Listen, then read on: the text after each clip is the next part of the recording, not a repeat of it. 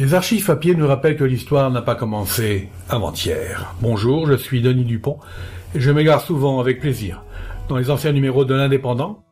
Suivez-moi avec le podcast Je vous parle d'un temps. Nous sommes le 26 août 1960.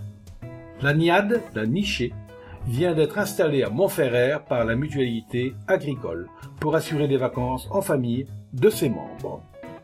Le petit village de Montferrer connu une animation particulière cette semaine, c'était en effet l'inauguration de la NIAD, la nichée, une des maisons où la mutualité agricole accueille les familles et les assurés. Madame Dumont, l'assistante en chef, entourée de quelques-unes de ses collaboratrices, fit les honneurs de la maison aux invités. Dès l'entrée, la salle commune, ornée avec goût, crée une ambiance d'intimité familiale.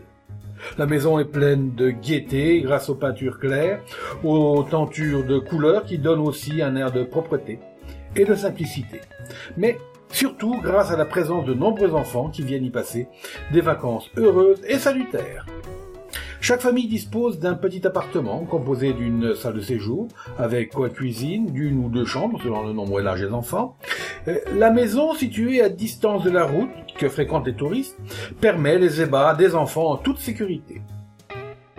Le président Sauvy souligna l'efficacité de l'action de la mutualité agricole grâce à l'entente des caisses de mutualité sociale et des caisses de mutualité économique qui a permis une telle réalisation grâce aussi à la prudence et la sagesse des conseils qui peuvent aller toujours de l'avant sans entamer la solidité de l'édifice. Il ajouta que du point de vue social, il avait lieu surtout de s'intéresser aux enfants et aux vieillards. Les premiers étant l'avenir du pays, les autres méritant tous les égards après une vie de labeur. Monsieur Sylvain Mayol, le conseiller général, a félicité ceux qui ont participé à cette réalisation qui s'inscrit dans un ensemble tout à l'honneur de la mutualité agricole. Le conseil général apprécie d'une façon toute particulière les efforts accomplis pour le mieux-être de la population catalane et spécialement des familles. Monsieur Mandit, le directeur général, donnait quelques précisions sur la nichée. Il ne s'agit pas, comme on l'a vu, ni d'une colonie de vacances, ni d'une maison familiale de vacances avec vie en commun. Elle permet à toute la famille de quitter pendant 30 jours un logement, souvent exigu, de profiter du repos et du grand air, et avec d'autres familles s'il y a affinité. La mère de famille continue à exercer sa surveillance sur les enfants tout en bénéficiant elle-même du changement d'air. Cette formule très économique répond à de nombreux cas où l'envoi en colonie de vacances n'est pas possible.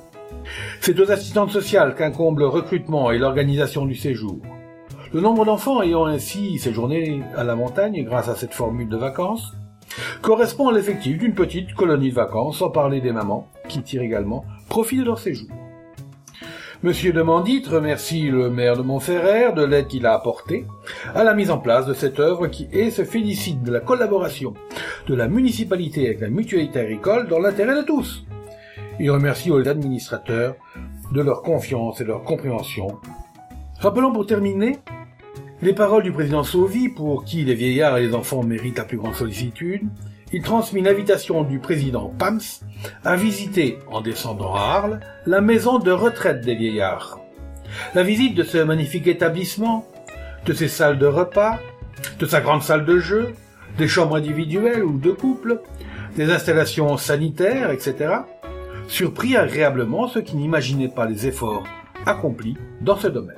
En effet, rien n'a été oublié pour apporter confort et agrément, et l'on éprouve une réelle satisfaction à constater que les hommes de cœur ont compris la souffrance de vieillards, seuls dans la vie, et ont tenu à leur assurer une retraite paisible et décente.